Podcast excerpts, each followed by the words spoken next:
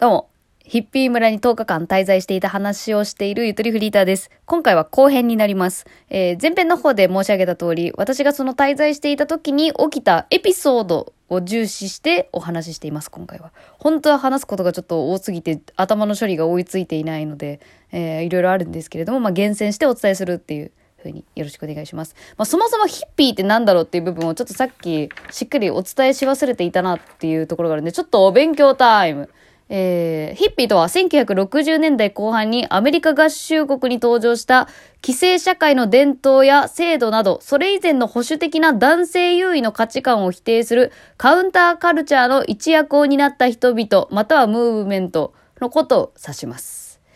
まあ、カウンターカルチャーっていうのがなんか私は一番しっかりきたかもしれない。えー正直そのヒッピーといって、えっと、あの、はっきりとした定義があるわけではない感じですね。もうその出来事、文、文化全体というか、まあやっぱそのでもそのカウンターカルチャーを起こしたのは若者が多かったんで、まあ若者っていうイメージもあるかもしれないんですけど、まあ一般的な感じで言うと、あの、長髪のウェーブがかかった髪にヘアバンドがついてて、ラッパ型のジーパン履いてるみたいな。まあそんな感じでイメージされるかもしれないんですが、まあ実際の私がそのお会いしに行った、いわゆるヒッピーと言われる方たちは、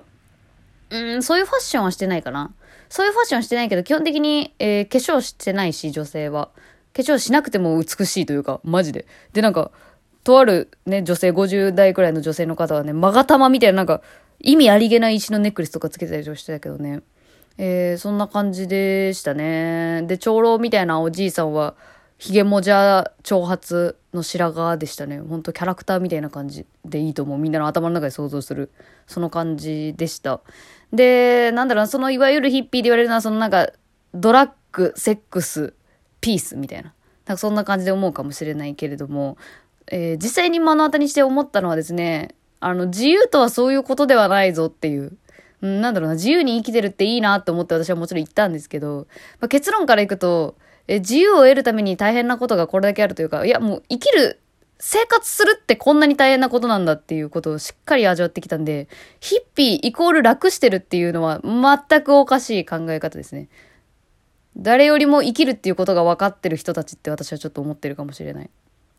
うん、ちょっと大げさに言い過ぎたかもしれないけど、えーこのヒッピーに関する記事で私がもうまるっと納得した言い回しがあったんで、ちょっとそのブログ記事あのトーク詳細に貼っておきます。ちょっと引用させてもらうと、あんまり良くないんだけど、引用させてもらうと、えーまとめの方で書いてたんですけど、えーヒッピーとは義務を放棄し責任によって選び直すのがヒッピーっていうふうに太字で書いてるんですけど、まさに私はそれだなとちょっと思っています。そのね、あの、このその地上の世界で起きてるいろんな縛りあの義務いろんな義務あるけれどもそれ一旦放棄して自分で選択し直すっていう考え方をする。だから考え直した時にあやっぱり義務選んだ方が世の中とか社会のために必要だなと思ったら義務を果たすっていう選択にするしっていう。正直そのなんか考え方のことを指してるような気がします。最近のヒッピーっていうのは。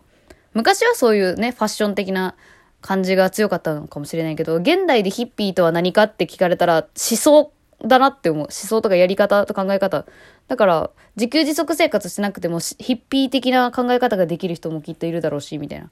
なんかそんな風に思ってますね。ちょっと概念的な話しちゃってすいません。前半の方でちょっとエピソード話してたのエピソード言ってなかったね、えーエピソード話していきましょう。えーえーでは、エピソード2つ目ですね。えー私が滞在中に、えーお手伝いとして来ていたのがですね、えー19歳女の私、えーあとは東大生の男の子1人、あと社会人男性、アラサーくらいの男性が2人、で、まあ途中でお手伝いの20代中盤くらいの男性1人とか、あと50代くらいの女性が1人とか、まあ結構本当に人の入れ替え結構激しかったんですけど、まあそんな感じでいて、そのうちの、えーアラサーの社会人の男性のとある方一人、これちょっとラジオで喋ったことあるかもしれないんだけど、えスキンヘッドでへひげ生えてる、なんかまあ、痩せ型のクロちゃんみたいな感じの、クロちゃん。痩せ型のクロちゃんみたいな感じの人がいるんですけど、まあその兄さんで私が印象的だった出来事が、えーお昼の休憩中に、あの、土だらけのそのソファーで、あの、背伸びをしながら、両腕上げて、うーんってやりながらね、この人何言うんかなと思ったら、あー、悟りてー、悟りてーって言い出して。で、それに続けて何を言うかと思ったら、でもこの悟りたいって思うことが悟りから遠のいているのかもみたいな。っ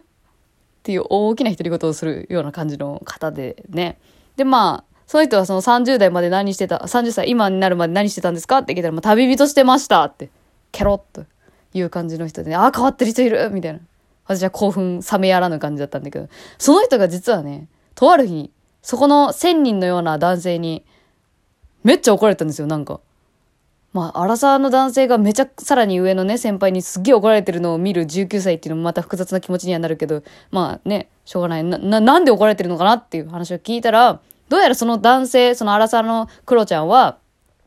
馬の世話係として今回来たみたいなんですよ。そう、お手伝いでも一人、一人一人ね、ちょっと名目が違う感じがあって、私は10日間で、なんか10日後になんかイベントがあるからそれの準備みたいな、その界隈でね、イベントがあるそれの準備の手伝いとして10日間だけだったんだけど、そのお兄さんはね、いろんな言い方になっちゃった、そのクロちゃんは、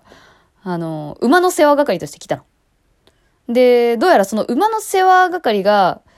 なんか甘かったのかわかんないけど、話をね、詳しく聞いていくとね、その千人のおじいさんが言うには、僕はね、あなたがもう、馬が本当に大好きで大好きで仕方がなくて来てくれると思ってたって言って。もう馬が好きすぎて一緒に寝ちゃうくらいを期待してた。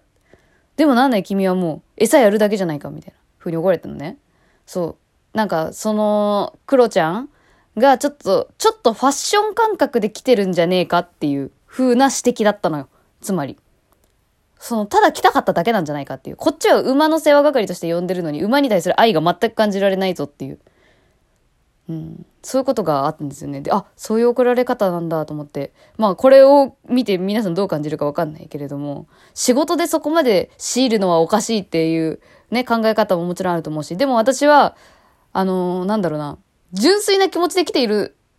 あのー、その下心は見抜かれるんだなって思った。それを見て思ったのは。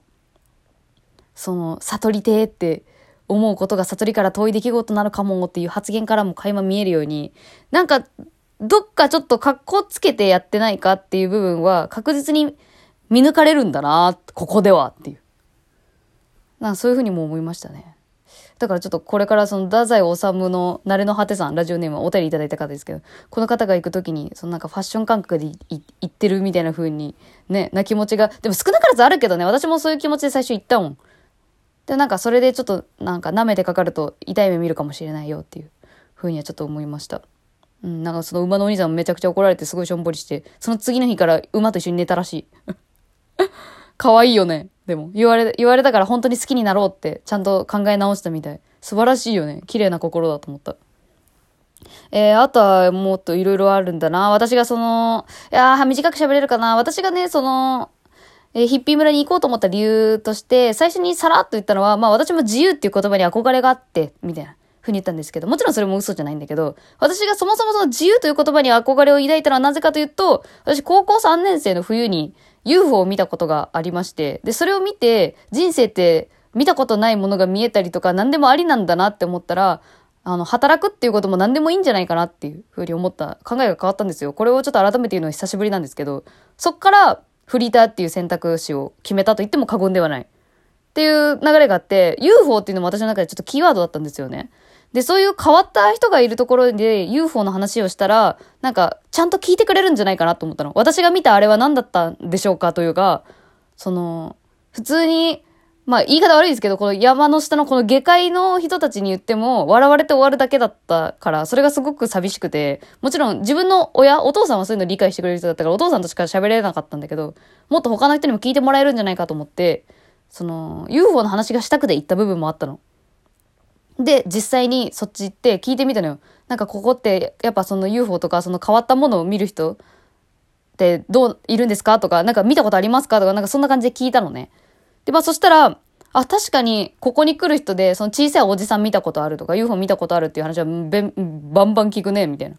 言ってて、あ、やっぱそうなんだって聞いてたら、でも私たちは見たことないですって、その長老のおじいさんが言ってて。で、なんか、でも別に見れなくてもいいと思ってます。みたいな話。え、ここからちょっと深い話になるんですけど、そういう UFO とかそういうのはなんか見える人が見えるなだだけ見える人が見える。見えない人は見えない。でもそれでいいんですっていうことをあの言われました。なこれはマジで深すぎるんですけど、私はその時ね、躍起になってたの。私はなんで見えたんだろう私は何か特別な人間なんじゃないかそういう風に思いたいとか、ね、なんか見えないって言ってる人に対して、いや、違うよ、私は見たんだから見えないって言うのはおかしい、みたいな。そういうふうにちょっと思ってたんですけど、そのおじいさんに、なんか見える人は見える、それだけ。見えない人は見えないまま、それだけっていう。それでいいいいじゃないですかっていうことをなんか言ってもらって、すごい腹落ちしたというか、10日間の間でそれが最終日ら辺で聞けてすごく良かったなっていうふうに思いましたね。だから、えー、まとめの方になりますけど、今回お便りいただいた内容で学んできてほしいことや、えー、あらかじめ持っていった方がいいものがあれば教えてくださいというような質問いただいてますんで、ちょっとここでお伝えさせていただきます。えっとね、なんだろうな、頭をしっかり使ってきてほしいなと思いました。まあ、当時の私ができてるかって言われたらそうじゃないんですけど、えー、一口にヒッピー村といっても、正直ファッション感覚でやってるところもあると思います。えー、その、資本主義とどう付き合ってるのかっていうところをしっかり見てきてほしい。で、私が行ったところは一つだけ、たった一つのとあるヒッピー村だったんだけど、そこは、あの、薬一切使わず、えー、無比とかね、蜂に刺されても朝顔の蜜で治るみたいな、なんかそんな感じでやってたんだけど、でも本はたくさんあったの、本が大好きで。で、その本はどっから入手してるのかなっての聞いたら、なんかブックオフ、アマゾン、どっちか、ブックオフって言ってたかな？って言ってたの。ってことは、つまりお金は発生してるから、あれそれってどういう感じで、は、作、作り出してんだろうっていうところを、ちょっと私は深入りできなかった。てか、そこまで頭が働かなくって。でも、今25歳になってすごく興味があるのね。その資本主義とどううまく妥協してるのかっていうところ。もし可能であれば、それはどうなってるのかなっていうのを行った先々でちょっと見てきてほしいなって思います。そこがちょっとぬるかったらね、ぬ、ぬる、ぬるいっていう、まあ、その、見抜いてきてほしいです。ファッション的にやってないかっていう。まあ別にやってることは悪いとは言わないんだけど。なんか、頭で考えてしっかり肌で感じてきてほしいです。以上、ゆとりフィーターでした。話、つめつめ、すいません。